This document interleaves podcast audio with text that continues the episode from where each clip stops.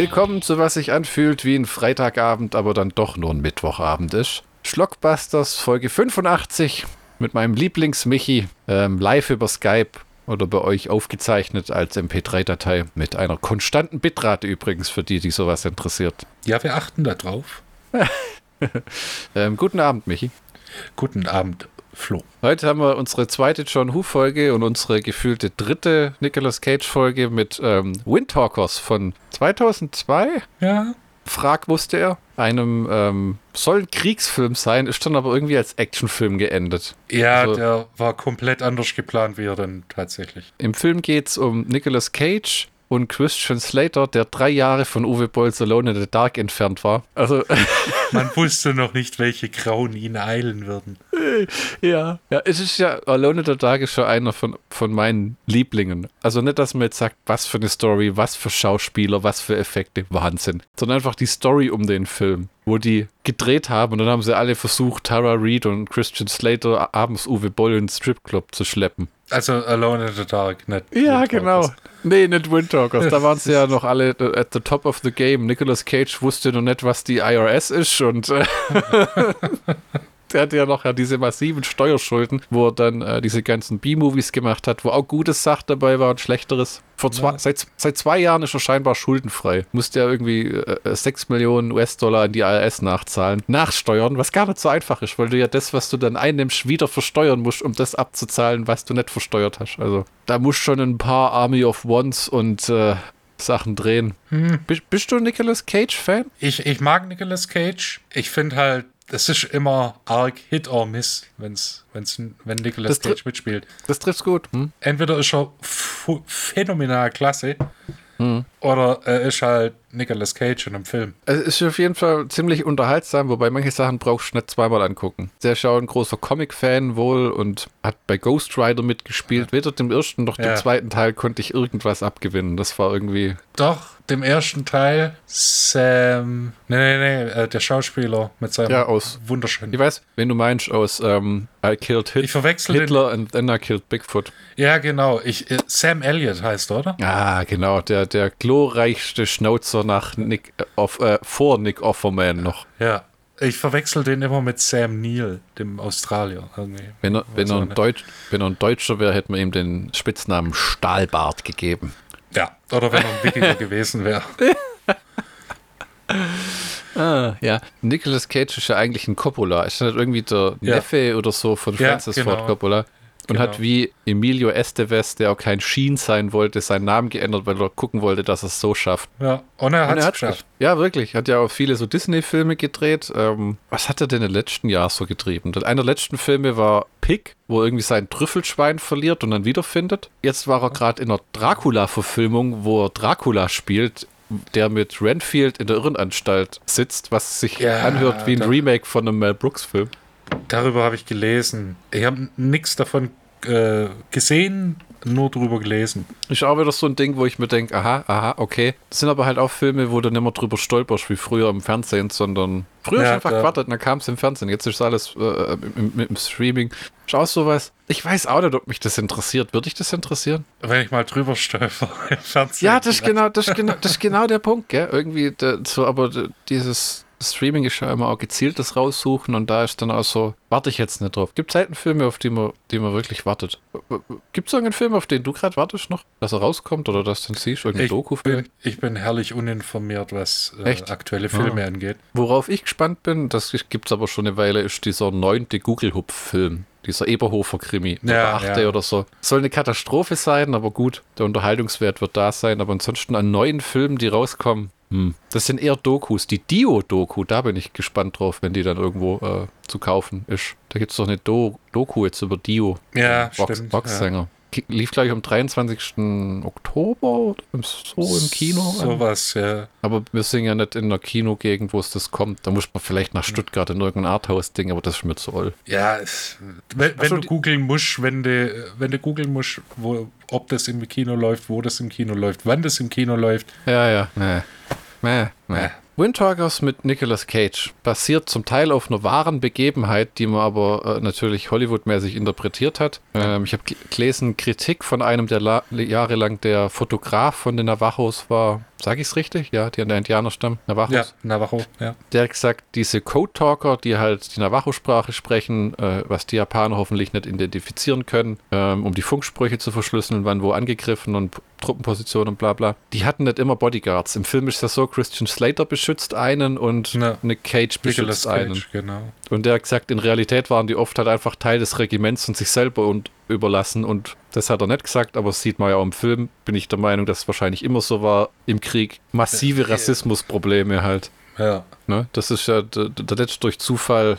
Äh, ich habe einen Teil angeguckt von Amsterdam, der neue Film mit Christian Bale, wo der so ein Erste Weltkriegsarzt spielt, der ein Glasauge kriegt und mit Mike Myers und äh, Chris Rock mhm. und so eine Komödie, wo ein General stirbt, nur dem sie gedient haben, und versuchen sie ah, ja. rauszufinden, was passiert ist furchtbar konfuser Film. Also Christian Bale ist fantastisch, Mike Myers ist auch toll, aber Mike Myers ist immer verflucht, in so Nebenrollen zu verrotten in so einem Film. Ich glaube, ja, der hat doch kein Interesse nach dran. Der nach der Love Guru hat er auch keine Hauptrolle mehr verdient, ja. Ah, da gibt's Schlimmeres. Aber ich habe tatsächlich mir sagen lassen, der letzte, der war ähm, bei Jimmy Fallon im Interview, Mike Myers, und hat gesagt, er hat die Rick Moranis-Route eingeschlagen. Der hat gesagt, er ist jetzt über 50 und er hat drei Kinder unter elf und er wollte einfach Vater sein. Ja. Das ist ja uns, auch eine gesunde Einstellung. Ja. Und machen wir uns nichts vor, fürs Geld arbeiten gehen muss der auch nicht mehr. Seit Shrek 1. ja, ja, ja, genau. Nicht unbedingt Austin Powers, aber die Shrek-Filme. Ja, wirklich. Da haben sie, da war äh, Star, und ich glaube, gibt es vier von den Dingern oder vielleicht sind es auch nur drei, aber es dürfte gereicht haben. Ja, ja. Und im Film sollen die ja diese Navajo Cold Talker beschützen und wenn sie sie nicht beschützen können, ja. ab abknallen. Ja, das, diesen Befehl hat Sony gegeben. Das kann ich mir auch nicht vorstellen, weil. Weil kein US-Soldat schießt auf US-Soldaten. Eben, ja, und so nach dem Motto. Das ist ja, es gibt ja diese Szene dann äh, am Ende, wo der eine gefangen genommen wird, weil Christian Slater, also sie sind dabei, ihn gefangen zu nehmen, weil Christian Slater wurde enthauptet mit einem Samurai-Schwert. Ja. Oder einfach nur Schwert wahrscheinlich. Ja, mit, mit einem äh, japanischen Offiziers schwer. Ähm, und dann, ich weiß nicht, einerseits guckt er diesen Navajo an, der da so weggeschleppt wird und der nickt ihm so zu, wo er die Granate in seine Richtung werfen will und dann kickt er doch so einen japanischen Soldaten Richtung Granate nach dem Motto, du Schwachkopf, ich will doch nicht in die Luft gesprengt werden. Das scheint echt bitter, der hat keine Kugeln mehr und dann wird er schmeißt er dem äh, äh, äh, überrumpelt und dann siehst du dann in den Untertiteln, dass er nicht äh, abgeschlachtet werden soll, sondern wir möchten ihn gefangen nehmen. Ja, der Film widerspricht sich nämlich an einem Punkt. Und zwar, die sagen am Anfang, wo sie die trainieren, der Letzt wurde in Navajo gefangen genommen und die haben versucht, ihn zu foltern, um den Code zu knacken. Und natürlich sprechen die nicht einfach in Panzer, Truppen, Flugzeug, sondern haben Codewörter für das alles. Schildkröte und so ja. Zeugs. Und dann haben sie gesagt, der Navajo konnte denen nicht sagen, wie der Code funktioniert. Und dann sagen sie irgendwann, kommt so eine Szene, wo die den die Navajo-Sprache über das Funkgerät hören, die Japaner, und dann meint einer, was ist das? Ist das Englisch? Sprechen die unter Wasser? Wo du gedacht hast, okay, aber ihr habt ja vorher uns erzählt, dass die wissen, dass das die Navajos sind und dass sie schon einen ja. gefangen genommen haben und gefoltert. Das heißt, es ist Quatsch, dass die an der Front nicht wissen. Äh, dass es vielleicht haben das die in Saipan noch nicht mitbekommen. Du, haben das Memo noch nicht bekommen. Das Telegramm ist noch auf dem Weg. Das habe ich mir auch gedacht. Ist das wirklich vielleicht so ein Informationsfluss von damals Ding nach dem Motto, nur weil das, das Hauptquartier weiß, weiß das nicht jede, jeder Frontschützengraben? Ich glaube, so könnte man das hm. erklären. Was nicht heißt, dass es ein bisschen M ist. Bevor wir zu den Eckdaten kommen, Regisseur geschrieben, produziert ja, und ich ja. werde auch bestimmt was über diese Code Talker vorlesen. Was war dein Erstkontakt mit dem Film? Der Erstkontakt, das war, äh, den haben wir zusammen das erste Mal anguckt. Ich hatte diese MGM-DVD, diese Single-DVD-Kinoversion, weil ich damals, glaube ich, den Trailer gesehen habe und dachte, das könnte cool werden. Ich glaube, mit John Who konnte ich nichts anfangen. Ich fand einfach nur das Geballer cool und die Knarrer und die Knarre, die ähm, Nicolas Cage ja. am Anfang hat, die er noch Leid und Nummer hat. Ja, ja mit dem Tommy Gun mit äh, Trommelmagazin. Genau, wo wir schön in, in Mafia mit rumgeballert haben, wo du, mhm. das eine des ersten Male in einem Videospiel, wo du aufpassen musstest, wie du schießt, weil dir das Ding einfach irre verzogen hat, wenn du mit der Maus gegengesteuert hast. Nee. Pat, pat, pat, pat. Hast du die DVD inzwischen eigentlich, diese Windtalkers?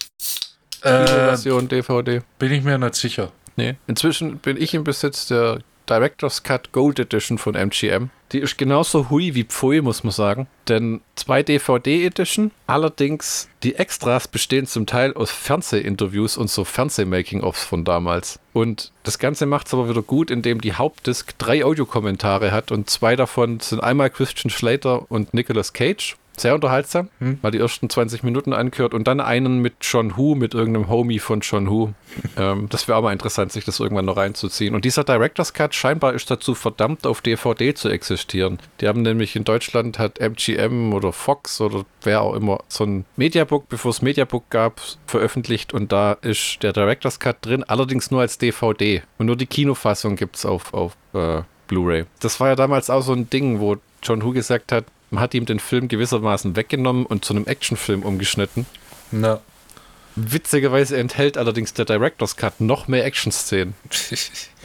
Mit so ein bisschen mehr Handlung. Aber es ist, ich weiß nicht, wie würdest du den einordnen, so zwischen einem Apocalypse Now, Platoon und äh, Soldat James Ryan? Die Ernsthaftigkeit ist nicht ganz so da wie in den anderen, oder? Doch, finde ich schon, aber die anderen haben mehr so ein Antikriegs- also gerade Platoon und Apocalypse Now, das sind reine Antikriegsfilme. Und bei Windtalkers handelt es sich eher um einen Hollywood-Kriegsfilm, der zwar die, die, den Horror des Krieges aufzeigt, aber nicht diese Antikriegs-Message rüberbringt. Das ist ja. Also ja, es wird schon gezeigt, oh, Krieg ist brutal, Krieg ist äh, kein äh, Kirsch, äh, Kirschenessen, aber es ist dann halt auch nicht so wie äh, Platoon oder äh, Apocalypse Now, wie, dann auch, wie das den Menschen formt. ja, ja, wo eigentlich alles sind kaputt und selbst die, die heimkommen, sind eigentlich nur noch im Arsch und zerstört. Ja, wo war das äh, hier, die, die im Krieg gestorben sind, waren besser dran, irgendwie sowas.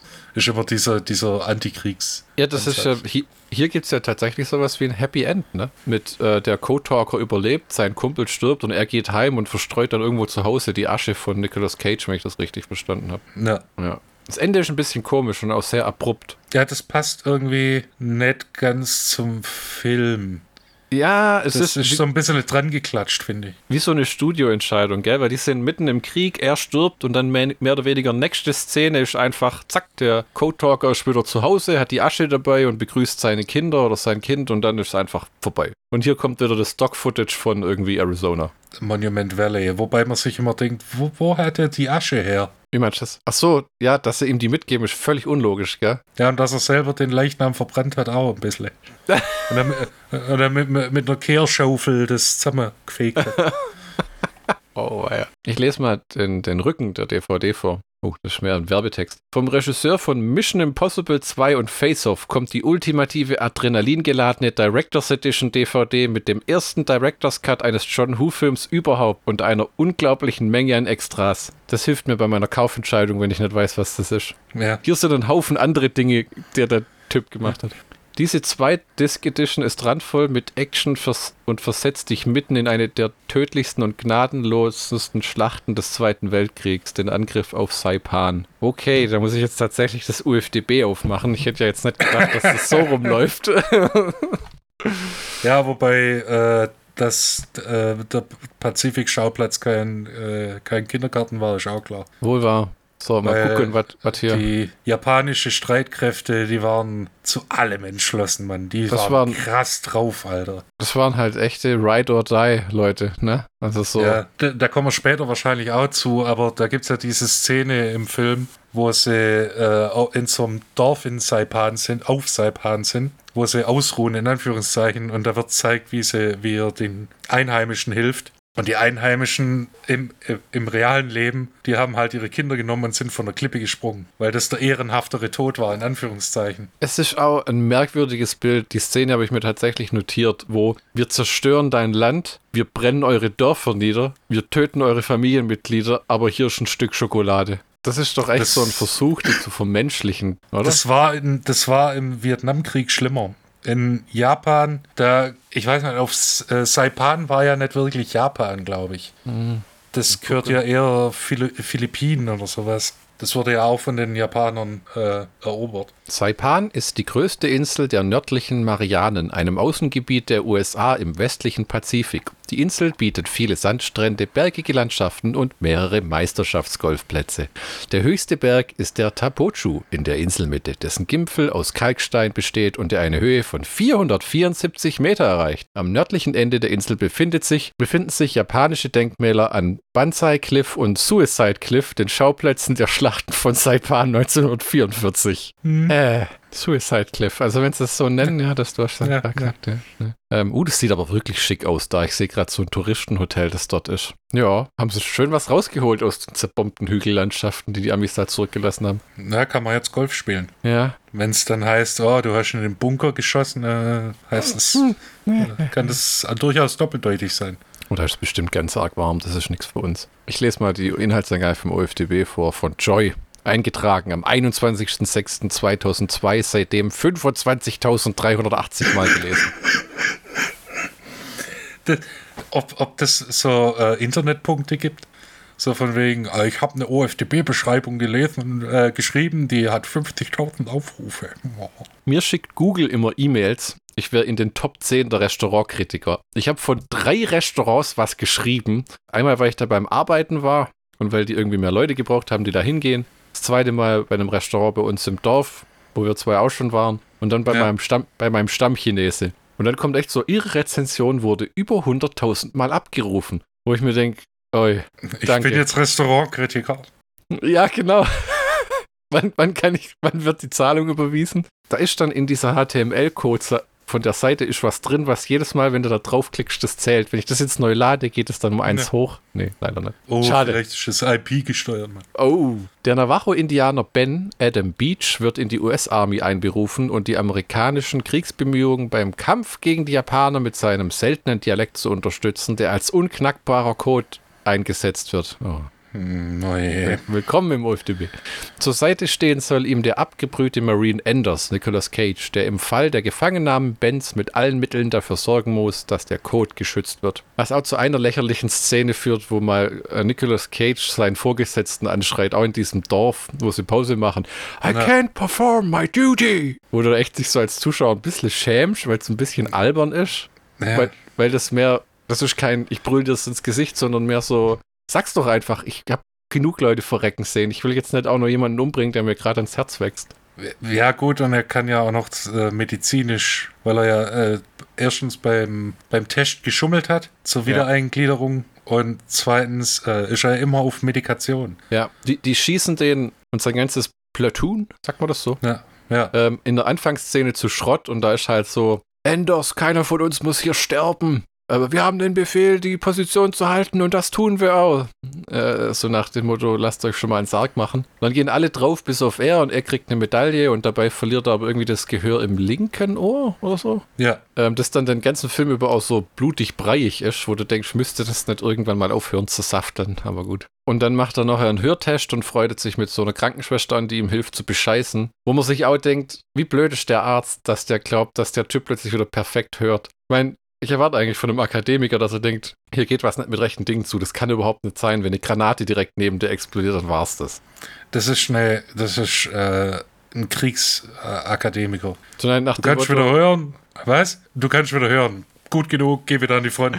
So nach dem Motto, wir haben eh zu wenig Leute. Oder, ja, gut. Hm. Ich meine, er ist ja ein sehr guter Soldat, auch wenn er ein ziemlicher Bluthund ist, ne? Ja, der, der entleert ja ganze Magazine äh, ähm, in die Leute. Ja schreit durch die Gegend wie ein Verrückter.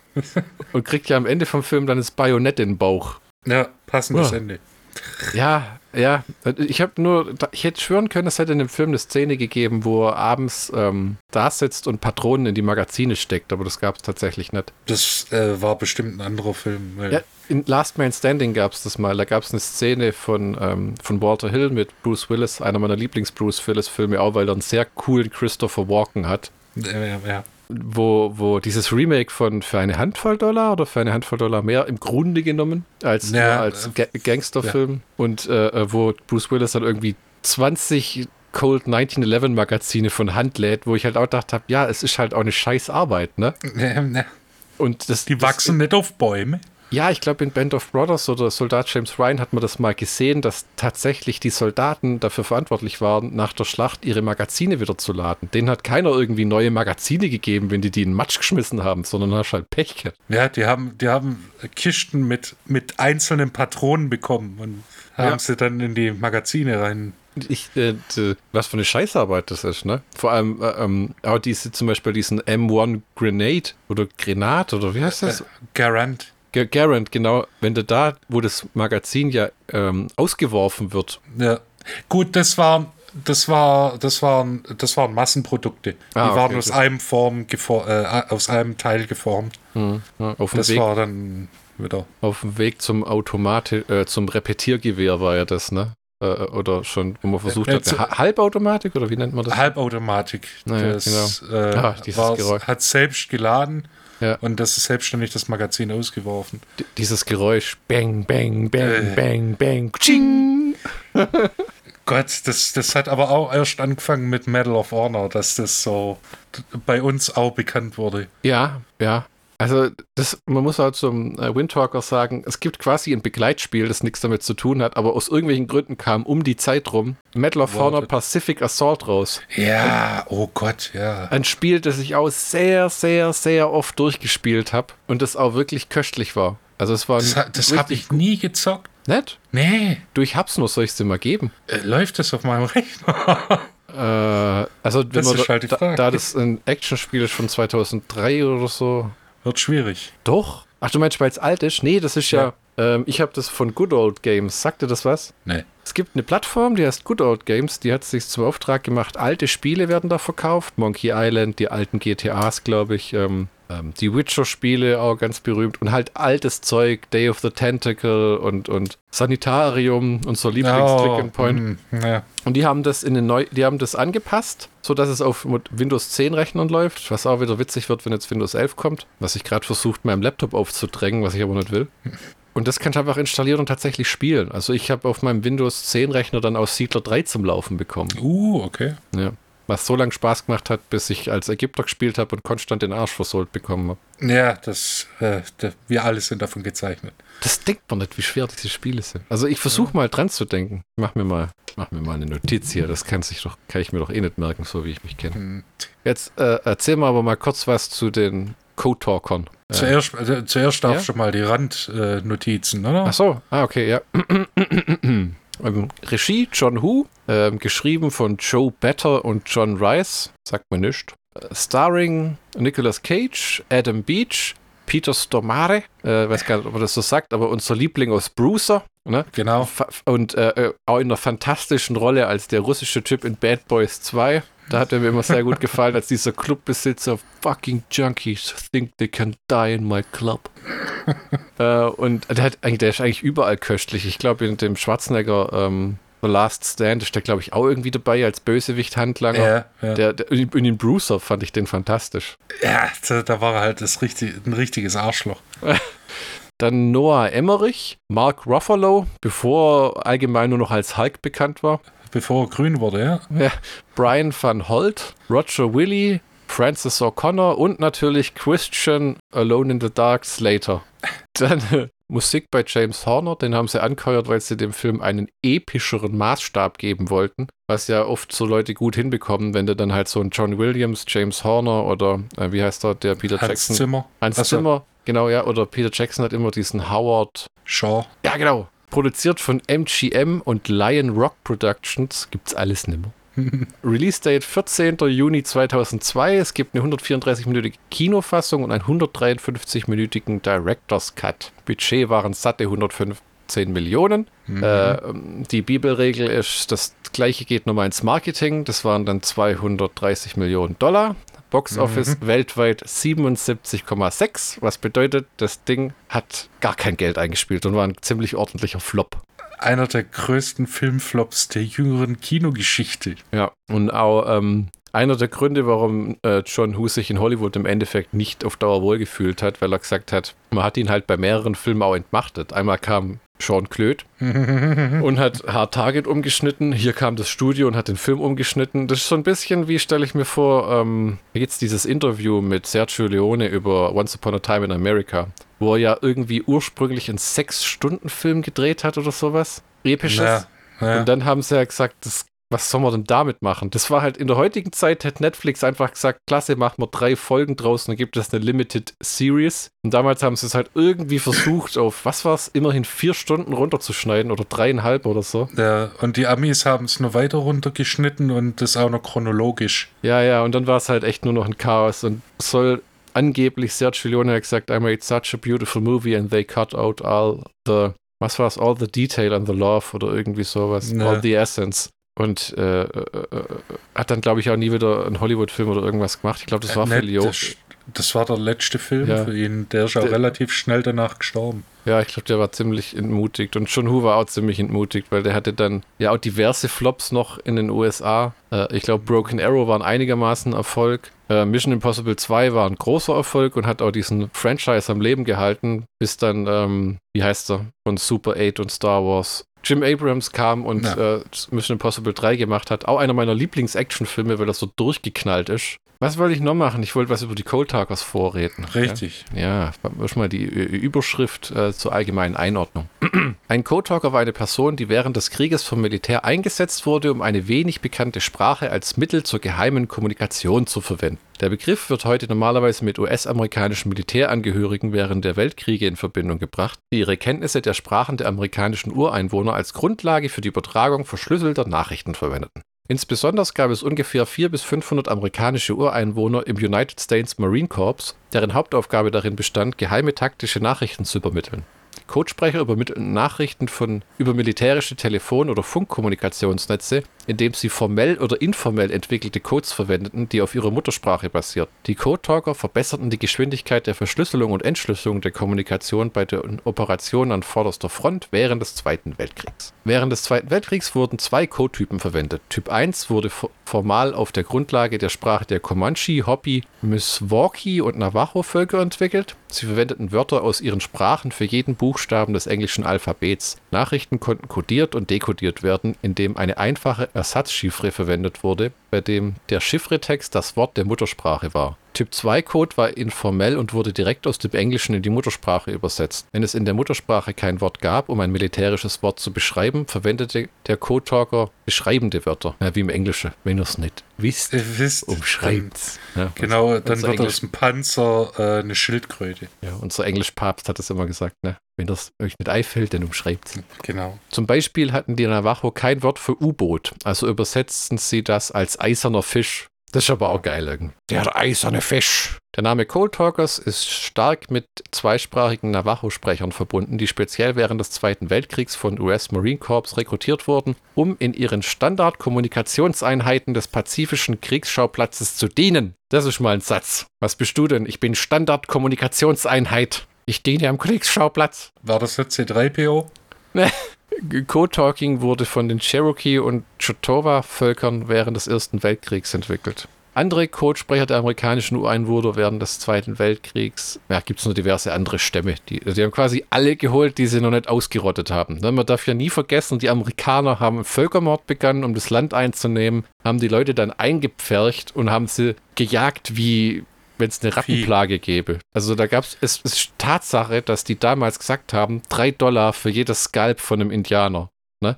Das ist schon immer das Ding.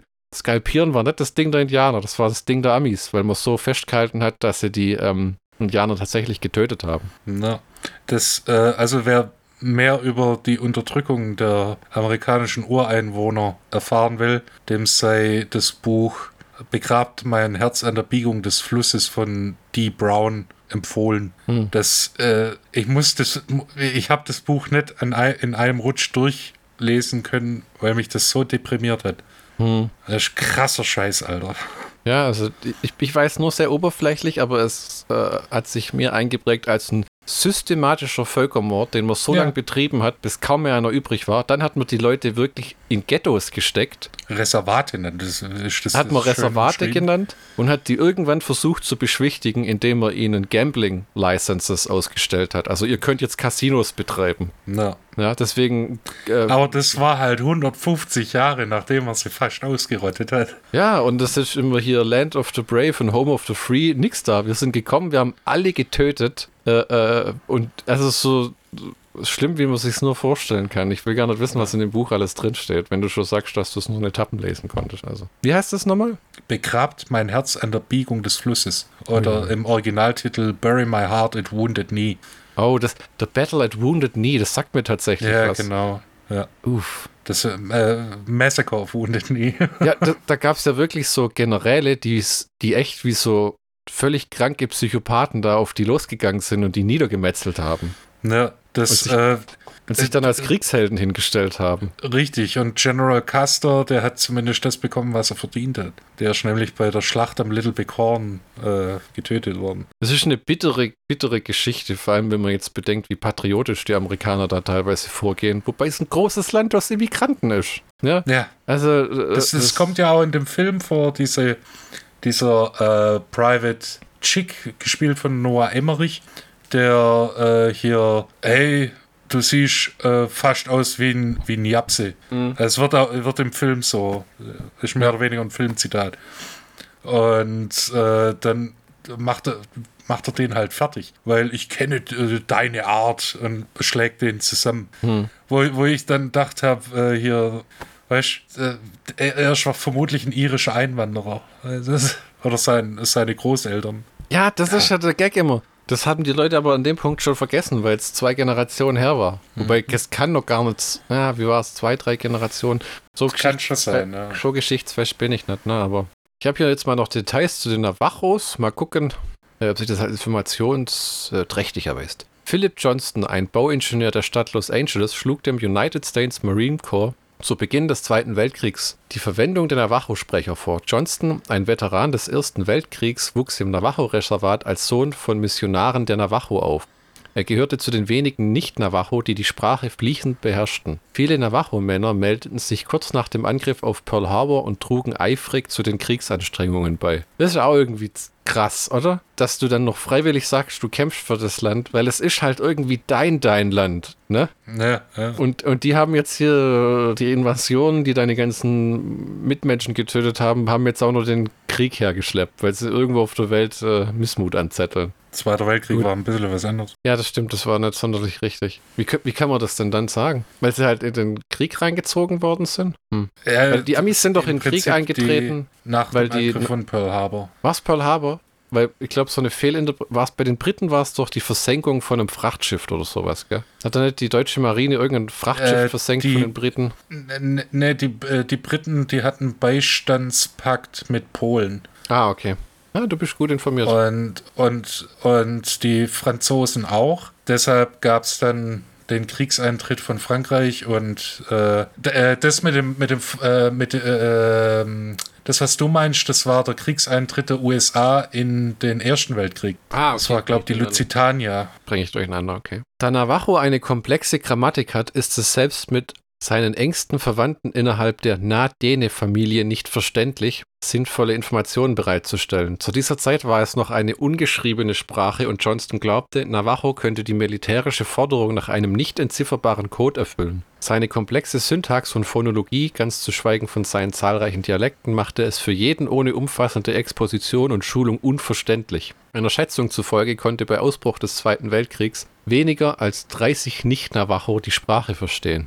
Wow. Anfang 42 trafen sich Johnston mit den kommandierenden General des Amphibious Corps, General Clayton B. Vogel, und seinen Mitarbeitern.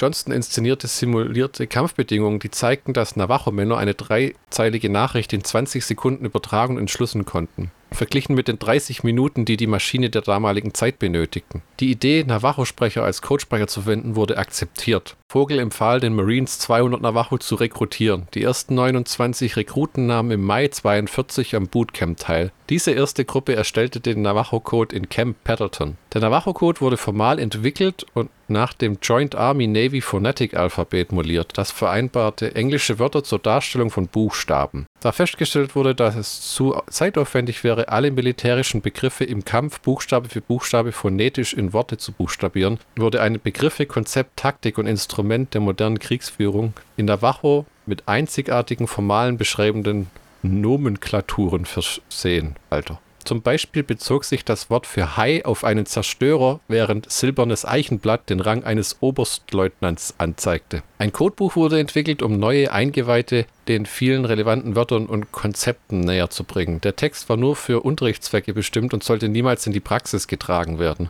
All diese Varianten prägten sich die Codetalker ein und übten im Training deren schnelle Anwendung unter Stressbedingungen. Navajo-Sprecher, die nicht in der Codeabteilung geschult worden waren, hatten keine Ahnung, was die Botschaften der Codesprecher bedeuteten. Sie würden nur abgeschnittene und umzushängende äh, Folgen einzelner nicht verwandter Substantive und Verben hören. Die Navajo-Codesprecher wurden für ihre Fähigkeit, Schnelligkeit und Genauigkeit gelobt, die sie während des gesamten Krieges unter Beweis stellten. In der Schlacht um I von Iwo Jima ließ Major Howard Connor, Signaloffizier der 5. Marinedivision, während der ersten beiden Tage der Schlacht sechs Navajo-Codesprecher rund um die Uhr arbeiten. Diese sechs haben über 800 Nachrichten gesendet und empfangen, alle ohne Fehler. Alter.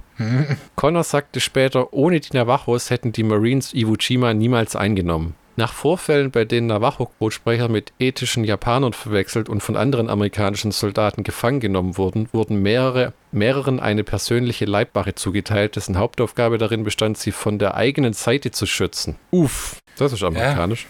Ja, gut, das im Schlachtgetümmel. Ja, ist wohl wirklich schwierig, ne? Es ist ja eh, meine Frau sagt immer, wenn du einen Film anguckst, der Gute hat's einfach, wenn die ganzen Bösen auf ihn zukommen. Der kann einfach auf alle schießen. Nee. Aber die Typen müssen untereinander noch aufpassen, dass sie sich nicht abknallen. Äh, Dich bring ich um. Oh, scheiße, das ist Jerry. Äh.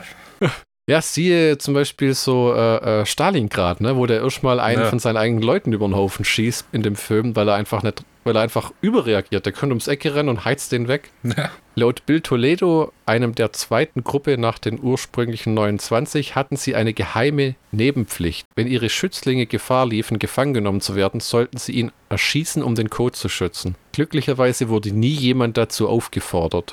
Den Befehl hat's so auch nie gegeben. Macht sich halt gut in einem Hollywood-Film, weil es Spannung erzeugt, ne? Ja, ja. Um eine konsistente Verwendung von Code-Terminologien im gesamten pazifischen Raum zu gewährleisten, trafen sich repräsentative Code-Redner aller US-Marine-Divisionen in Hawaii, um Mängel im Code zu diskutieren, neue Begriffe in das System aufzunehmen und ihre Codebücher zu aktualisieren.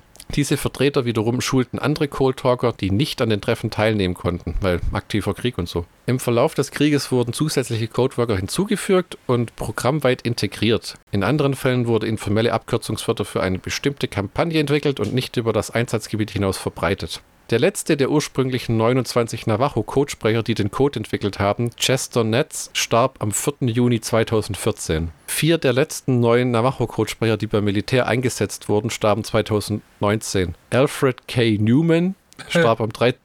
ja, Alfred A. Newman starb am 13. Januar 2019 im Alter von 94 Jahren.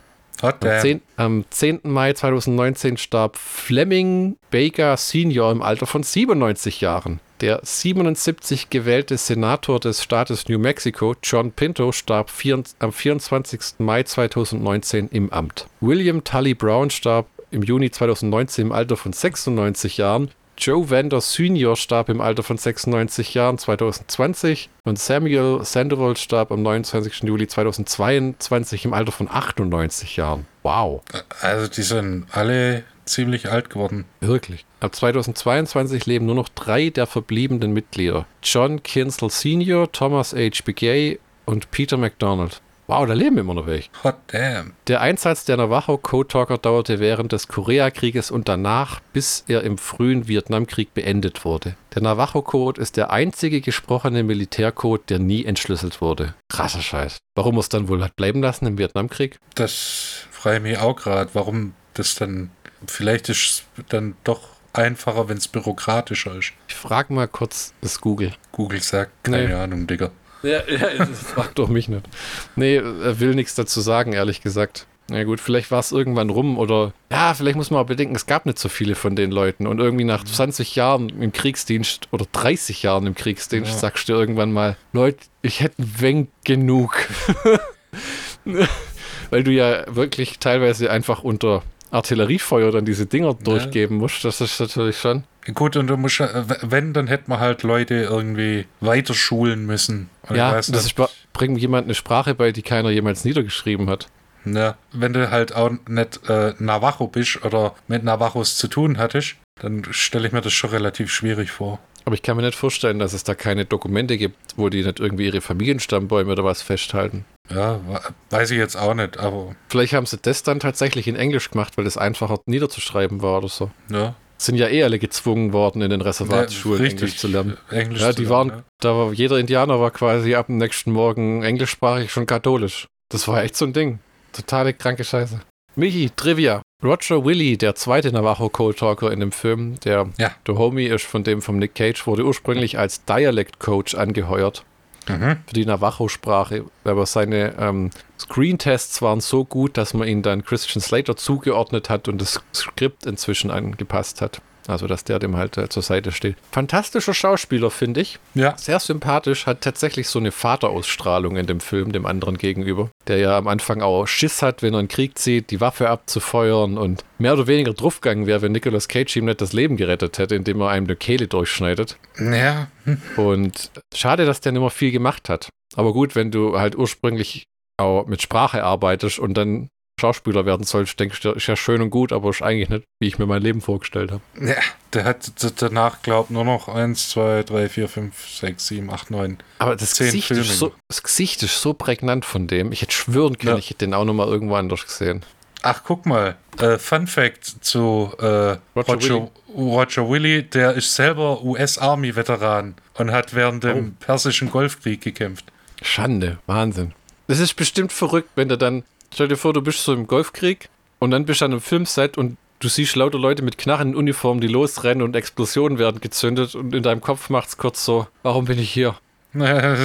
Oder? Oder dann Film, denkst Film, Film, Film, Film, okay, Film. Ja, ja, ja, ja, ja, ja, weißt du, okay, es stirbt niemand wirklich. Das ist nur ein Job. Nicolas Cage hat tatsächlich für den Film gelernt, Navajo zu sprechen und zwar fließend. Im Gegensatz dazu, dass sein Charakter das überhaupt nicht tut. Äh, Cage hat später angegeben, er hat das getan, um das Drehbuch und den Film besser zu verstehen. Und schon Who meinte daraufhin, Nicolas Cage hätte grundsätzlich missverstanden, was sein Charakter in dem Film eigentlich darstellen soll, den ignoranten Arsch.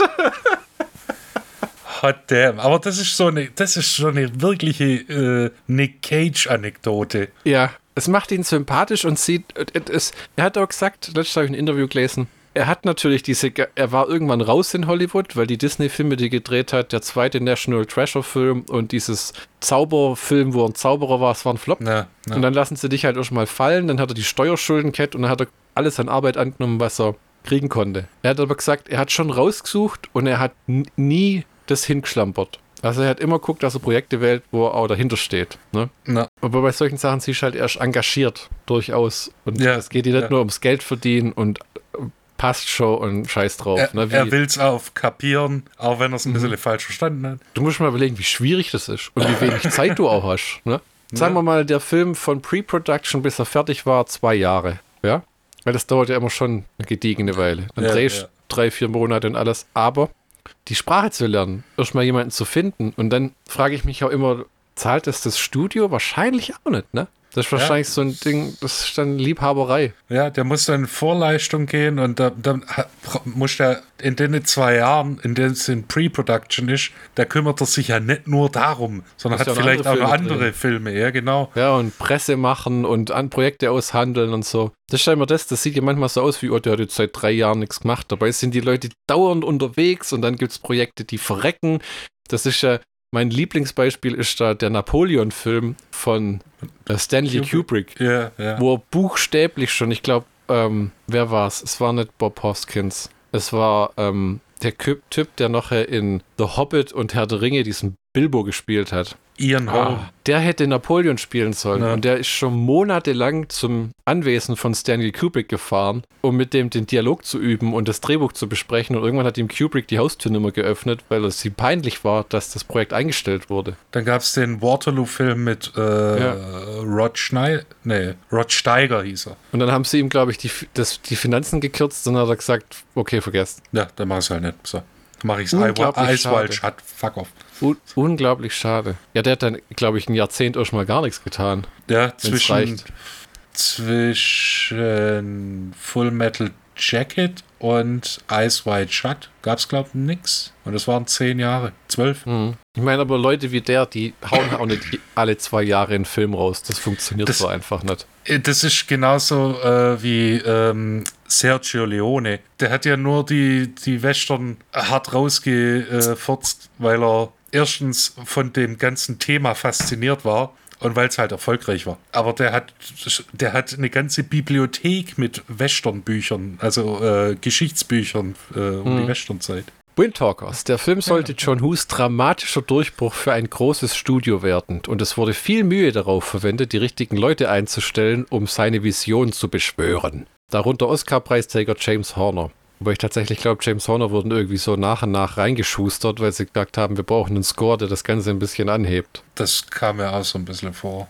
Oder? Und in dem, was ich gehört habe, war das auch so. Weil sie Hans Zimmer nicht kriegen konnten. Ha, ja, ich finde es manchmal beeindruckend, wenn die im Jahr drei, vier Filme Musik schreiben dafür und wie schlecht die teilweise bezahlt werden. Dazu sei gesagt, das sind alles Multimillionäre, ja. Die haben mehr Geld, als wir je sehen werden in unserem Leben. Aber wie wenig Budget so ein Komponist hat. Und dass die tatsächlich Ja, das mit dem aber, Orchester ähm, noch her durchpeitschen müssen. Aber also da ist jetzt nichts, als wenn die Wochen und Monate Zeit hätten, das einzuspielen. James Horner, Hans Zimmer, das sind ja auch die, das sind von de, das sind auch die, die du von denen du hörst. Da gibt es ja einen Haufen äh, Leute, die Soundtracks machen, von denen hast du nie gehört, von denen wirst du nie hören. Und wenn die nach, äh, nach Mannheim in die SAP-Arena gehen, Ja, wirst du Ja. sagen, okay, was macht ihr da? Auffegen oder was? ja, ja. Das ist, einer meiner unbekannten Lieblinge ist immer noch Jessica de Roch oder Rochi oder so, die die ganzen Uwe Boll-Filme gemacht hat und teilweise auch großartige Scores abgeliefert hat. Ja, das ist ja, ich meine, manchmal ist kein Geheimnis, dass die Komponisten Mittelklasse-Filme auf eine neue Ebene helfen. Ne? Ja, ja. Star Wars war auch so ein Wunderprodukt, das unglaublich von John Williams Score profitiert hat. Ne? Also Ja. der Score ist bestimmt genauso berühmt wie der Film selber und die ganzen Themes. Und das gleiche kam dann später bei Batman und Begins und Batman, wer ist der zweite? Begins Again und dann Äh. Batman Begins Once More. ja. Äh, wo, wo irgendwie, war das nicht Hans Zimmer? Oder mit diesem Ja. wumsigen Soundtrack dann? Ja, ich weiß es nicht. Das ist mir immer ein Rätsel, wie äh, Steven Spielberg und auch Lucas es geschafft haben, immer noch diesen uralten John Williams nochmal dazu zu kriegen, einen Film zu vertonen. Der hat ja schon gesagt, irgendwie, war das letzte nicht, was er gemacht hat, Solo, a Star Wars Story, wo er gesagt, Ja. ich will nimmer. Episode was, neun? Äh. Und jetzt haben sie den Spielberg hatten dazu gekriegt, dass er Indiana Jones 5 vertont. So nach dem Motto, Harrison Ford geht auch nur anschaffen. Stell dich an deinen Pult mit deinem Zahnstocher. Noch ein einziges Mal und dann lassen wir dich in deinem alten Heim in Ruhe.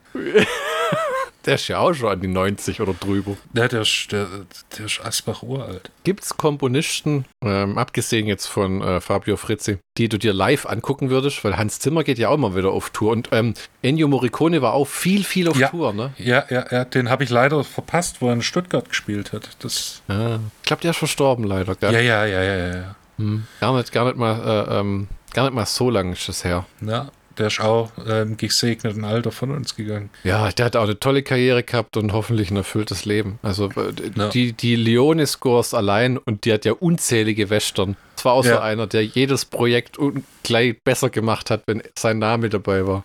Richtig. Und der hat auch, der hat auch ganz äh, dieses Interview äh, von äh, Vamos a matar compañeros, wo er gesagt hat, ah, er hat den Film gesehen und hat irgendwie gedacht, weil er gerade äh, so eine Phase hatte, gotische Choräle. Und das, das hörst dann auch, das fällt dir beim Hören des Scores nicht auf, aber wenn du dann äh, wenn er das dann sagt, ja, und dann habe ich hier und dann da, da, da, da, da, wie so gregorianische Choräle und dann, ja, tatsächlich, das hört sich wirklich so an. H hätte ich jetzt so auf Anhieb auch nicht äh, rausgehört. Aber live sehen, ja, da gibt es äh, einen Haufen Italiener. Einen Haufen Italiener. Äh, Fabio Mescalizzi zum Beispiel, der unter anderem für die rechte und die linke Hand des Teufels Ah, den Soundtrack gemacht hat. Da habe ich auch. Brüder. Die nee, nee, Gebrüder. die, die, die Gebrüder De Angelis, Die klar. würde ich mir auch mal live reinziehen. Die, äh, Fabio Mescalizzi, Fabio. Aus, dann Krömer aus dem Publikum. Aus dem Publikum. Come with me and find in my buggy. Na, Da, da, da, da. So viel zum Thema Soundtrack. Also der Film war ein Flop. Wind Talkers, ne? Im IMDB steht, es war eine totale Katastrophe für das Studio, das über 70 Millionen Dollar verlor. Und sagen wir mal so, da hat der nächste James Bond ganz schön ranklotzen müssen. Da muss ein James Bond lange für stricken, ne? MGM war ja am Kräuchen und am Fleuchen irgendwann mal nach 2000. Weil denen einfach, die hatten einen guten Schwung Flops, weil du halt mit Windtalkers, Agent Cody Banks und Mhm. so Zeugs nicht wirklich Geld reingeholt hast. Ja. Wobei es gibt ja zwei Agent Cody Banks. Aber Punkt ist, die haben sehr viel Geld verloren. Und ich glaube, das erste, was die einigermaßen gerettet hat, war ähm, Casino Royale. Auf jeden Fall war es lange James Bond, der die über Wasser gehalten hat. Einfach weil das Studio wirklich Äh, am, an der Pleite vorbeigeschrammt ist. Hm? Ja, dann ist ja auch pleite gegangen, ne? Ja, und aufgekauft worden, glaube ich. Ja, ich weiß nicht, genau. ob es ein Insolvenzverfahren gab, aber die haben es dann ja tatsächlich an, an ähm, äh, 20th Century Fox verkauft, das Mhm. inzwischen von Disney aufgekauft wird und Disney wird ja bald von Google aufgekauft und Google wird dann äh, von Twitter und dann gehen sie alle pleite und dann ist alles im Public Domain. Richtig, und wir leben wieder im finsteren Mittelalter, packen unsere Faxmaschinen aus. ja, genau, und stecken die 56K-Modems in die Wand. Ähm, Archivausnahmen, Aufnahmen von Zurück in die Zukunft 3 und City Slickers 2, die goldenen Jungs. Das hat man da reingewurstet. Man sieht es auch ein bisschen, weil es nicht ganz mit der Bildqualität von den späteren Aufnahmen übereinstimmt. Ja, Es gibt ja im- das siehst du ja dann später nochmal, wo die äh, Kriegsschiffe Kanonen. angreifen. Ja, das ist echt so 16 Millimeter aufgeblasen auf modernes Widescreen, gell? Das ist der zweite Film, den John Woo in den USA gemacht hat, nach Tar- Target. Sein letzter war Paycheck, zu dem Kevin Smith mal gesagt hat, weil sein Kumpel Ben Affleck mitspielt. Das ist genau, was das war für alle Beteiligten. Also Zahltag. Mit Ben Affleck und Uma Thurman. Finde ich gar nicht so schlecht, den Film. Es war aber John Who's letzter Hollywood-Film, der Hollywood dann verlassen hat mit dem Kommentar: Alles, was Hollywood mir bieten kann, ist entweder Schund oder große Actionfilme. Ich will etwas Gutes schaffen. Es ehrt ihn als Künstler. Ja, wirklich. Ähm, der Film sollte Weihnachten 2001 rauskommen, äh, um auch ins Oscar-Rennen eintreten zu können und war damals tatsächlich noch 153 Minuten lang. Allerdings hat MGM den Film nach den Anschlägen vom 11. September wo ja ein paar, ähm, wo die Flugzeuge in den Tower gekracht sind, äh, in den World Trade Center geflogen sind, Hm. ähm, den Film auf Juni 2002 verschoben. Die haben ja alles verschoben. Also die Amis haben ja eigentlich in 2001 praktisch keine Actionfilme, wo irgendwas explodiert ist, ins Kino gebracht. Gut, das war auch ein traumatisches Erlebnis. Ja, für die Amerikaner. Und es war auch, Ja. äh, äh, ja, für die Welt in gewisser Weise auch. Ich habe letztens mit meiner Frau drüber geredet und die hat gemeint, sie war schon erschüttert. Das ist halt dieses, dass die Amis auf dem eigenen Grund und Boden angegriffen werden, ne? Na, Und natürlich will auch keiner in so einer Zeit dann im Kino Explosionen sehen, ja. Das ist wieder das klassische Ding, da willst du dann leichte Komödien und das ist auch der gleiche Sachen. Grund, warum es äh, im Nachkriegsdeutschland gab es entweder Kriegsfilme, wo alles nicht so schlimm war, oder äh, Heimatfilme mit der äh, schönen heilen Welt. Der Film Windtalkers wurde verschoben äh, und wurde dann äh, gekürzt auf eine weniger grafische Version auf, äh, von 153 auf 134 Minuten ähm, und hat laut John Woo die Essenz der Storyline verloren und die Gewalt aber behalten. Weiß nicht, kann man sagen, dass der 11. September dann dem Film auch geschadet hat, weil die Amis selbst im Jahr drauf nicht wirklich sehen wollten, wie kriegerles im Kino und so? Vielleicht schon ein bisschen, oder? Ja, wobei das beißt sich ja ein bisschen mit der Aussage, dass äh, Story rausgeschnitten wurde. Verstehe ich aber auch nicht, warum man dann den, die Action drin lässt und dann äh, die Story rausschneidet. Äh, vielleicht, äh, weil die äh, Good Old Boys, dass die hier, die Amis gewinnen den Krieg. Ach so, okay, okay. Ja, ja. Das könnte es natürlich gewesen sein irgendwie. Aber es ist, ja, ich finde auch, wenn du auf Schnittberichte komm, anguckst, was im Director's Cut mehr drin ist, hm, ist einer von den Filmen, ob du jetzt die Kinofassung siehst oder den Director's Cut. Ah, also Gibt wenn du das kaufst. Ja, jetzt muss ich aber mal nur generell fragen, Michi, wie gefällt Hm. dir der Film? Es war nie mein Favorit. Nicht in Sachen John Woo-Film, nicht in Sachen Nicolas Cage-Film und auch nicht in Sachen Kriegsfilm. Hm. Der, die Action ist allerdings, also nach einem neuen, äh, nochmaligen Angucken, Hm. doch äh, erste, erste Liga. Ja, finde ich auch, wirklich. Auch wenn es sich sehr viele künstlerische Freiheiten nimmt, wie zum Beispiel mit diesen kunterbunten, fast schon Michael Bayischen Explosionen, wo Feuerbälle in den Himmel Ja. aufsteigen jedes Mal, wo du denkst, nicht jede Granate erzeugt einen Feuerball, den Ja. du von fünf Kilometern Entfernung noch sehen kannst. Ja, gut. Ja, das, es, ist, es ist halt tatsächlich ein Kriegs-, ein Action-Kriegsfilm. Ja, wirklich. Gibt es auch nicht sonderlich viele davon. Vor allem kein, wenig gute. Ja, das ist wahr. Das ist wirklich wahr. Ich wüsste gar nicht, was die Alternativen wären. Also Full Metal Jacket erst recht nicht, Apocalypse Now überhaupt nicht. Wenn du jetzt einen, einen Kriegsfilm angucken willst, der jetzt nicht mit Haut drauf die Antikriegsschiene fährt, dann ist es tatsächlich äh, der Soldat James Ryan. Hm, hm. Und ja, das wäre so die. Also es gibt äh, genügend Beispiele von Kriegsfilmen, die mehr oder weniger eine scheiß Werbung für die US-Armee ist. Äh, Das Ja. berühmteste Beispiel Green Berets äh, von äh, mit John Wayne. Ja, das war ja auch ein viel zu alter John Wayne dreht noch einen Film, in den er überhaupt gar nicht reinpasst eigentlich. Erstens das und zweitens amerikanische Amerikaner retten die Welt in Vietnam. Ja, ja. Also, äh, äh, was sind denn, wenn wir dabei sind, dann deine Lieblingskriegsfilme und warum? Da muss ich die Antikriegsfilme mit dazu nehmen. Das ist dann tatsächlich Platoon, den ich mir regelmäßig angucken kann. Hm. Das ist äh, Full Metal Jacket, weil das einfach, Hm.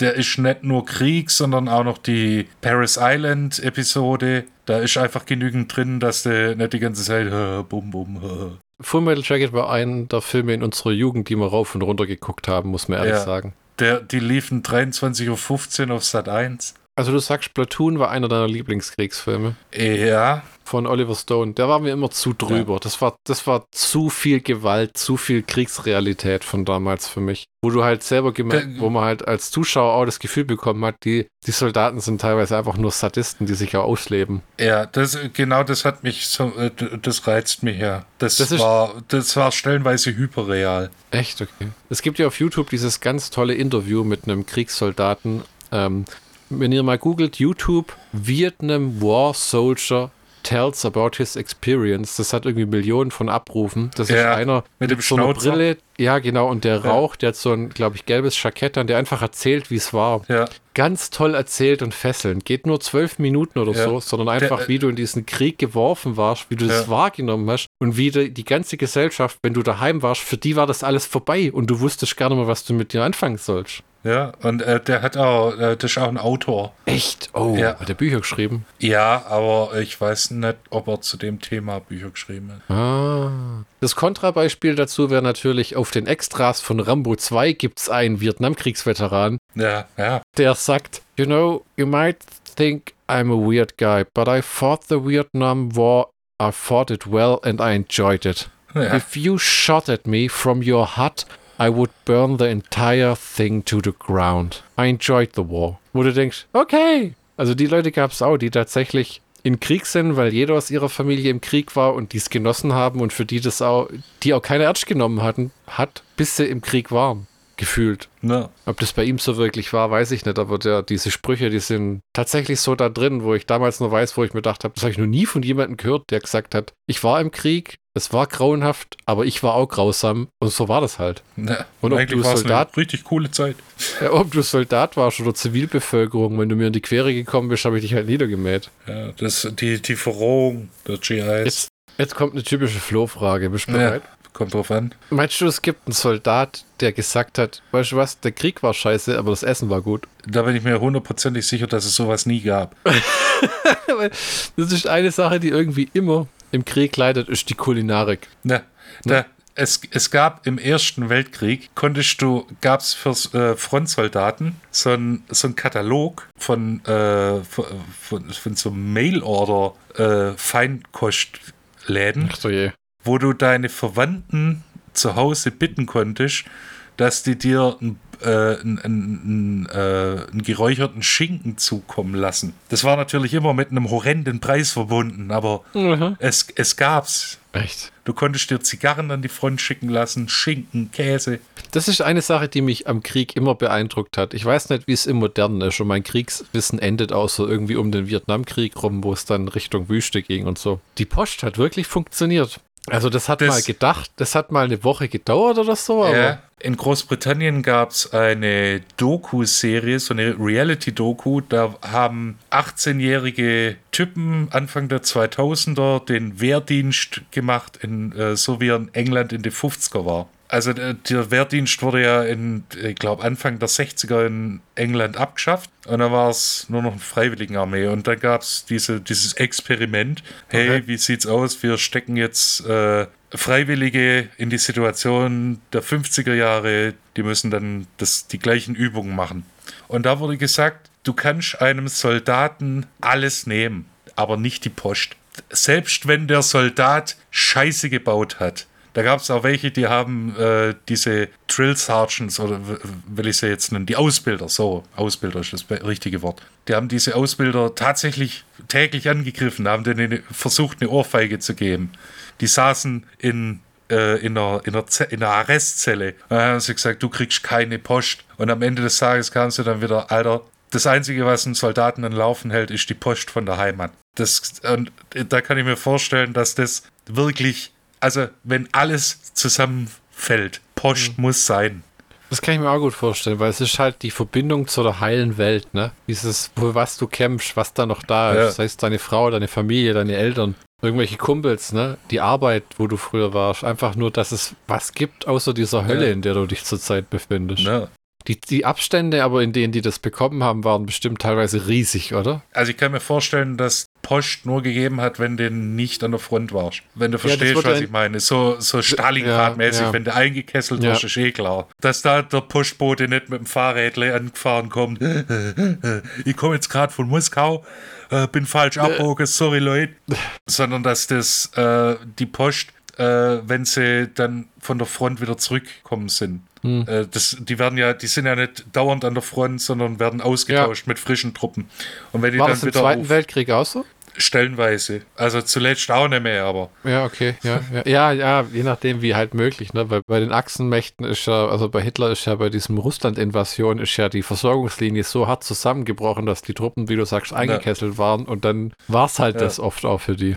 Genau, und also sofern es geht, äh, ist die Post neben der Verpflegung das Einzige, was durchkommt. Das würde mich wirklich mal interessieren. Das wäre mal ein Film wert, finde ich. Es gibt diesen Film mit Bill Murray, den, glaube ich, ähm, George Clooney gemacht hat, The Monuments Man, ja, wo ja. es um diese Einheiten geht, die die Kunstwerke im Zweiten Weltkrieg versucht mhm. haben zu schützen. War leider ein Flop, soll auch kein toller Film gewesen sein. Ich habe es leider nie gesehen.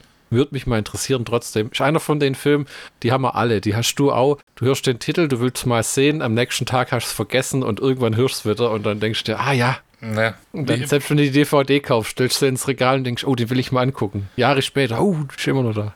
Burn After Reading ist so ein Film. Ja, ja das ist. Aber gibt es irgendwas über die äh, Leute, die weil das muss ja ein Regiment gewesen sein für die Post, weil das war ja ein Riesending. Das muss ja, ja. über Flugzeuge, über Schiffe und dann muss an Land es zustellen über, weiß der Teufel, Pferde, Jeeps, ja. Panzereinheiten. Kübelwagen. Ich habe noch nie wirklich was gehört im Kriegs von der, äh, von der Posteinheit. Du? Äh, das, ich ich glaube, das ist mit Nachschub verbunden. Ah, du bist dann die Versorgungs, der Versorgungstrupp. Ja. Ist der Versorgungstrupp im Krieg eigentlich wirklich nur für die Versorgung zuständig oder nach dem Motto, ihr seid jetzt da, wir brauchen Leute, ab geht's? Egal in welcher Ab in welcher Abteilung, in welcher Division du bist, wenn die Kacke am Dampfen ist, dann bist auch du gefragt. Na, okay. Das ist schon ziemlich bitter, ne? Und was auch erklärt, dass die Versorgungslinien irgendwann zusammenbrechen. Aber wenn natürlich die Front zusammenbricht, gibt es auch nichts mehr, was du versorgen musst. Ja. Das war ja der große Nachteil dieser Blitzkrieg-Taktik von den Nazis, ne? Das hat funktioniert, dass sie schneller waren als der Nachschub. Ge genau, und das Problem war, je besser es funktioniert hat, desto schlechter hat es funktioniert. Weil je weiter die vorgestoßen sind, desto eher hatten sie Probleme, die Versorgungslinien zu sichern. Ja, deshalb, äh, je besser es funktioniert hat, desto weniger äh,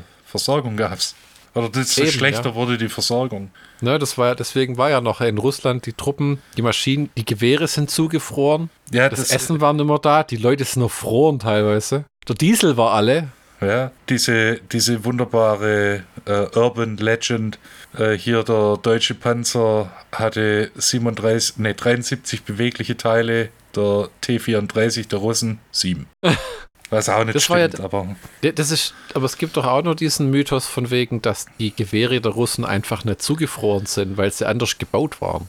Hast du das mal gehört? Nee, ehrlich gesagt nicht. Also, weil ich habe mal gehört, die Wehrmacht hatte das Problem, dass diese ähm, Repetierkarabiner, nee, nicht Repetier, was ja, aber diese Karabiner, Karabiner und diese die MP40, die ja, ja genau, die ja selten verteilt war. Ne? Also die MP40 hatten wirklich nur Offiziere. Nur Offiziere. Ich verstehe nicht, wieso das eine Metall zufriert und das andere nicht. Also das könnte man vielleicht unter Mythos abhaken. Ich, würde ich würd sagen, weil K98, das war, das war nicht 1998, sondern 1898. Das, Das war, war halt einfach alt. Nee, das war, nee, nee, das, das war erprobte Technik. Die Dinger so. wurden ja massenweise hergestellt. Also das würde ich jetzt sagen, hm, Müsste getan haben eigentlich. erstens das vielleicht, dass es nicht so gepflegt wurde, Hm. dass es auch im Winter funktioniert. Ja, das ist ja ähm, in Windtalkers auf Saipan auf der Insel, dann hatten sie wahrscheinlich eher mit Hitze und Feuchtigkeit zu dämpfen, kämpfen, ne? Wo dann das, das Holz wird spröde und alles. Ja, das war ja der Grund, warum die M16 in Vietnam eigentlich das, das Sinnbild für Vietnamkriegsfilme ist, aber unter den Soldaten halt unglaublich äh, äh, abgelost hat, weil das Ding aus Plastik war und sich verzogen hat und unglaublich anfällig war für Ladehemmung. Ja, durch die Hitze und Feuchtigkeit. Ja, ne? Aber genau. wenn es dann mal verzogen war, haben die Teile nicht mehr aneinander gegriffen und war das Ding Ja. praktisch wertlos. Ja, Da habe ich auch mal, ich weiß nicht, ob es bei der Full Metal Jacket DVD oder was anderem war, wo er gesagt hat, jeder in seinem Bataillon, wenn er die Chance hatte, er hat das Ding zur Seite geschmissen und hat sich eine AK-47 geschnappt.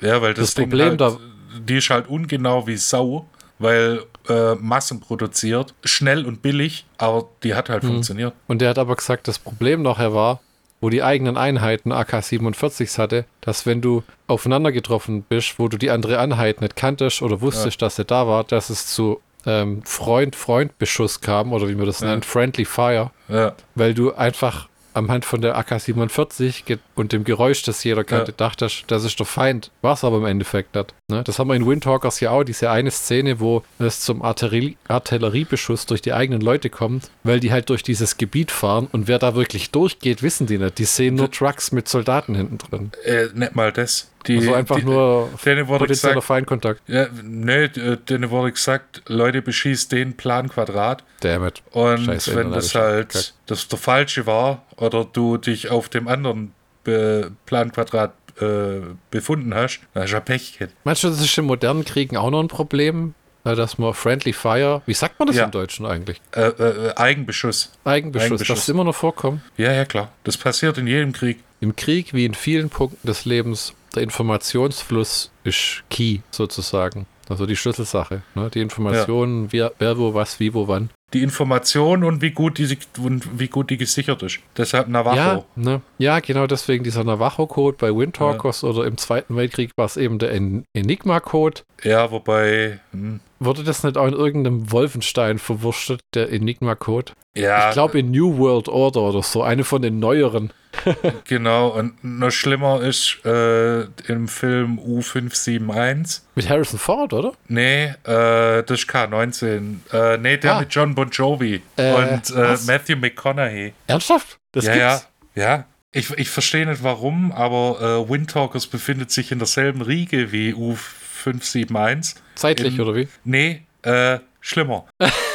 Die gehören zu den Top 10 historisch unakkuratesten äh, Kriegsfilmen, die es gibt. Ah, ja, es ist ja, Windtalkers ist ja nicht hundertprozentig unakkurat. Es ist halt, es sind halt so Dinge wie, die hatten nicht alle Bodyguards.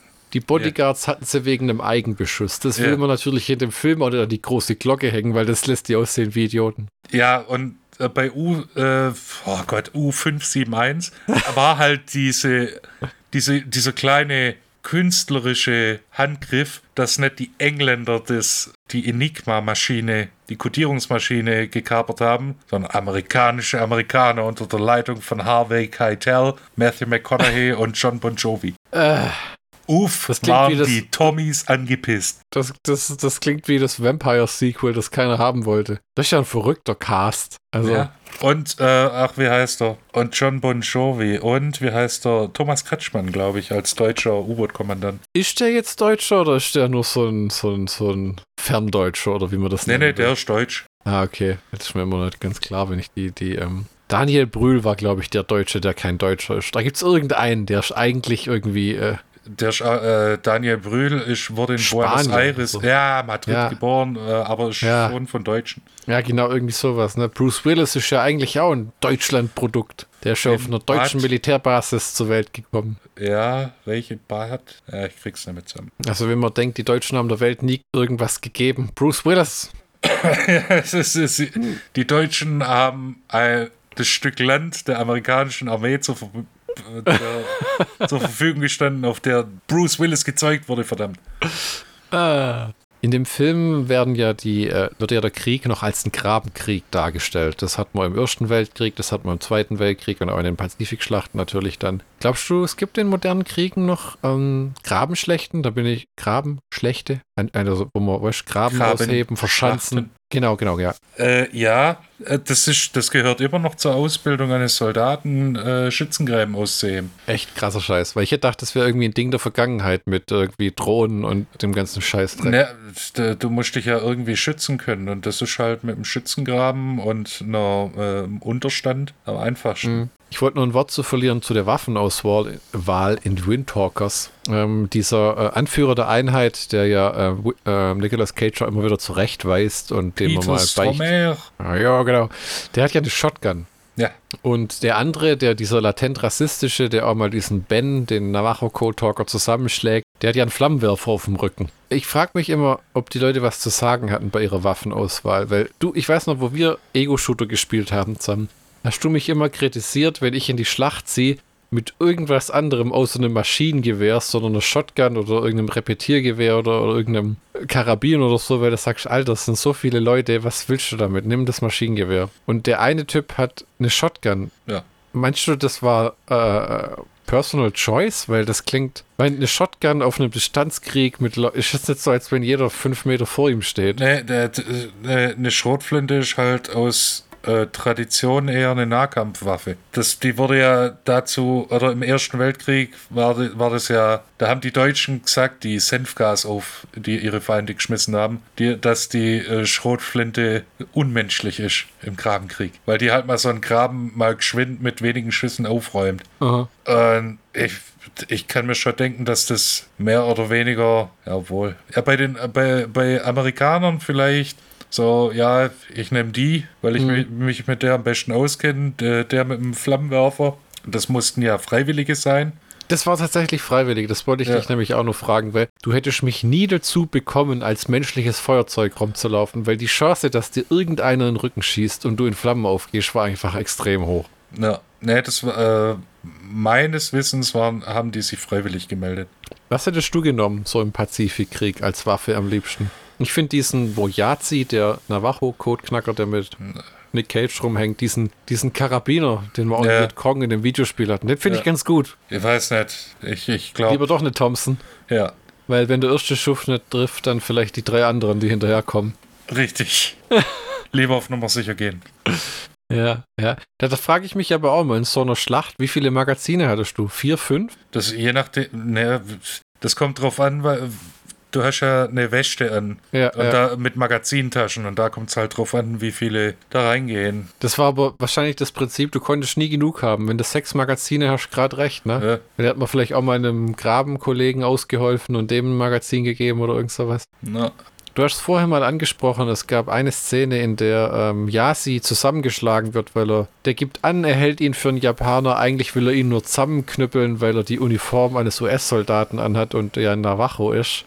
Ja. Eben dieses nach dem Motto, selbst wenn sie für ihr eigenes Land kämpfen, was ihnen vor den Amerikanern gehört hat, oder jetzt mit den Amerikanern oder halt Amerika ist, müssen sie sich immer noch mit den Rassisten auseinandersetzen. Äh, also ich glaube, dass die, dass der Krieg für diese Navajos, die dann dabei waren, wirklich doppelt mies war. Wie für, wie für Afroamerikaner, wie für die äh, ja. äh, äh Latinos. Ja, wirklich. Es ist schon sehr dubios. Wie, ja, vielleicht ist es irgendwie auch normal. Du greifst immer den schwachsten Punkt der Menschen an. Ne? Bei ihm ist der Navajo und beim anderen ist er ist eben so ein weißer, untergebildeter Trottel. Ja? Der ist ja einfach auch nur ein Farmer, der Typ im Endeffekt. Ne? Der weiß ja auch ja. nicht wirklich viel von der Welt und dem Leben. Wahrscheinlich weiß der Navajo viel mehr von Land, Kultur und wie man mit der Umwelt umgeht, als er, der halt morgens aufsteht, arbeitet, bis die Sonne untergeht und dann was isst, Bier trinkt und schlafen geht. Ja, das, das war ja das, dass die, äh, manche Leute sind nie aus New York rausgekommen und standen dann plötzlich auf Saipan. Ja. Wo, du die, wenn du die äh, davor gefragt hättest, wo liegt denn Saipan, dann mhm. hättest du dich stundenlang unterhalten können.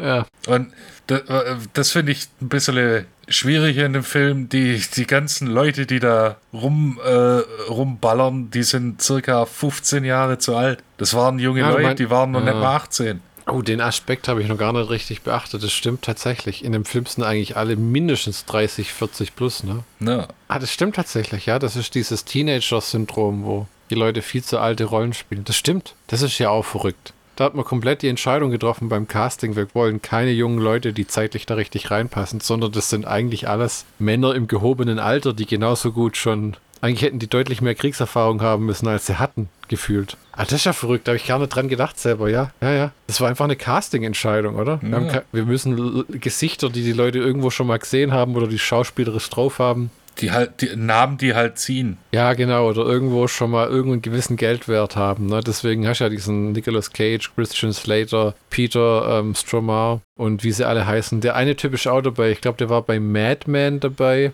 äh, der später bei den Harry Potter-Filmen äh, Malfoys Vater gespielt hat. Der spielt auch irgend so einen Anführer, der im Zelt eine Rede hält. Es sei erwähnt, Spoiler natürlich, Nicolas Cage stirbt am Ende. Er kriegt das Bajonett in die Brust, wie vor einer Stunde mal erwähnt, äh, stirbt und Yasi verstreibt seine, äh, verstreut seine Asche dann zurück in seiner Heimat. Ähm, äh, die Gold Edition hat drei tolle Audiokommentare. Ich habe in den ersten mal kurz reingehört mit Nick Cage und Christian Slater. Sehr unterhaltsam, aber mir hat dann die Energie gefehlt, nochmal 156, 153 Minuten das anzugucken. Und ähm, ein netter Kommentar von Nicolas Cage war allerdings, er ist bis heute mit John Woo befreundet und er ist sehr stolz auf den Film. Das finde ich gut. Ja gut, die haben ja äh, zwei, zwei, drei Ja. Filme. Ja, Face Off und ich glaube, dann war's das, ne? Er hat zwei Filme mit Nick Cage gedreht, zwei Filme mit John Travolta und witzigerweise zwei Filme mit Christian Slater, Broken Arrow und Ne, äh, stimmt. Oft haben wir das noch nicht gemacht, aber ich habe hier tatsächlich ein paar historische Fehler. Und zwar, der Film spielt im Jahr 1944, als es nur 48 Staaten in den USA gab, also United States und so. Aber in dem ganzen Film sind Flaggen zu sehen mit 50 Sternen. Das müssten eigentlich 48 sein. Ne, Alaska und Hawaii waren noch keine US-Staaten. Ja, die, die Bargain States, die sie aufgekauft haben, um halt die Zahl voll rund zu bekommen, ne? Wo heute, bis heute die ganzen Hawaiianer sagen, wir sind keine Amerikaner, wir sind Ja. Hawaiianer. Und äh, Die ganzen Haoles können uns gestohlen bleiben. Während des gesamten Films erzeugen die meisten Artillerie- und Granatexplosionen massive Feuerbälle, als ob ein Treibstoffdepot explodiert wäre.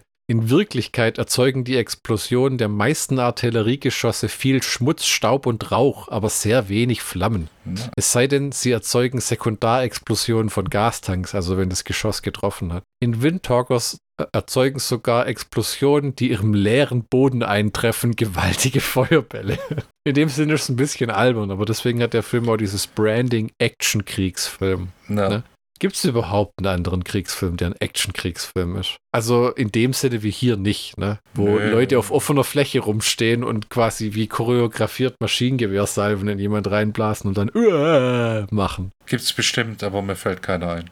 Michi, ich bin am Ende meiner Weisheiten. Jetzt halt. Ja, du auch langsam. Ja, langsam aber sicher. Ja, Windtalkers mit Nicolas Cage und Christian Slater und Peter Stormare und vielen anderen unter Regie von John Woo. Ein Film, den man durchaus empfehlen kann, bin ich der Meinung. Ähm, auch wenn man nicht unbedingt auf eine Schiene stellen kann mit anderen Kriegsfilmen. Willst du uns mal den ausführlichen Schlockbusters-Count machen? Wir haben einen bildgewaltigen Actionfilm, der, äh, ich würde mal sagen, einmalig geschnitten ist. Oder zumindest Hm. John Woo-artig geschnitten ist.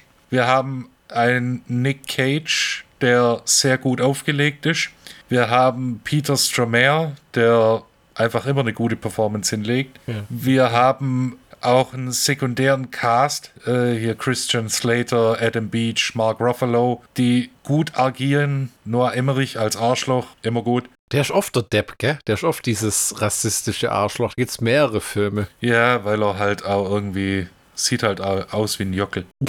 äh, brutale Action-Szenen, ungeschönt, ein bisschen aufgebauscht, was ja aber nicht unbedingt was Schlechtes sein muss. Wahrlich. Äh, 153 Minuten, die man gerne investieren kann. Hm. Mir persönlich gefällt er jetzt nicht so arg, aber Oh. nichtsdestotrotz kann man Mhm. den zumindest einmal angucken und sich selber eine Meinung bilden. Ich würde jetzt auch nicht sagen Prädikat Lieblingsfilm, aber es ist unterhaltsam. Es ist irgendwo ein jo typischer John Who-Film und irgendwo ja. doch wieder nicht. Richtig. Ähm, und, und, irgendwie will man ja auch wissen, wie 70 Millionen äh, Dollar irgendwie in Bach runtergegangen sind. Aber man muss sagen, der Film sieht auch episch aus. Es wird nur stellenweise albern, wenn die CGI-Flugzeuge kommen, die halt ja. einfach aussehen wie 2002 äh, Jar Jar Binks CGI irgendwie so ja. texturarm und sonst was, aber sowas altert halt einfach. Ne? Ja, das. Ähm, äh, es, ist, es ist ein guter Film, er ist unterhaltsam. Und beleuchtet auch mal einen unbekannteren Aspekt Stimmt. im Pazifikkrieg. Ja, hat ja nie wieder jemand angefasst, wirklich. Ne? Diese ganze, ich glaube, der Koreakrieg ist bis heute eher verschmäht in Film der, und TV und äh, Pazifikkrieg ist auch eher. Mh. Hm. Also nee? Ko. Korea Sekunde, also wenn man es nicht genau weiß, äh, dass MASH, die Fernsehserie und der Film im Koreakrieg spielt. Ah. Äh, und in den 50er gab es einen Haufen äh, Koreakriegsfilme, weil es auch ein bisschen mhm. Propaganda war. Also, äh, wie heißt der? Samuel Fuller hat da, glaube allein drei gemacht. Oh, Wahnsinn, okay. Ja, MASH hätte ich tatsächlich in den Zweiten Weltkrieg gesteckt. Verrückt. Ja, Tritra Druckschluss. in Folge 86 von Schlockbusters geht's weiter mit einer Thai West Doppelfolge mit X von 2022 und Pearl von 2022. Ein 70er Jahre Porno-Slasher-Horrorfilm Throwback, das tatsächlich gelungen ist. Äh, mit Monstern, Slasher-Mördern, äh, zwei richtig tolle Horrorfilme. Und ich hoffe, ich verspreche nicht zu so viel. Einen habe ich davon schon gesehen. Michi ist das gänzlich unbekannt. Der wird sich das erst zu Gemüte führen müssen für die nächste Folge. Richtig. Das sei gleich gesagt. Ein dritter Teil war schon angekündigt, der hieß Maxime. Keine Ahnung, was das sein soll, äh, äh, da ich den zweiten Teil noch nicht gesehen habe. Natürlich ist der zweite Teil des Prequel zum ersten Teil. Michi verzieht die Augenbrauen über Videoübertragung. Wir schauen uns das an in Folge 86 von Schlockbusters. Wir danken euch fürs Zuhören. Das war eine von den eher längeren Folgen. Ähm, auch schön. Es war ein tolles Gespräch mit dir, Michi. Und ich freue mich auf äh, die nächste Aufnahme. Dann bleibt mir nur noch zu sagen, auf Wiederhören.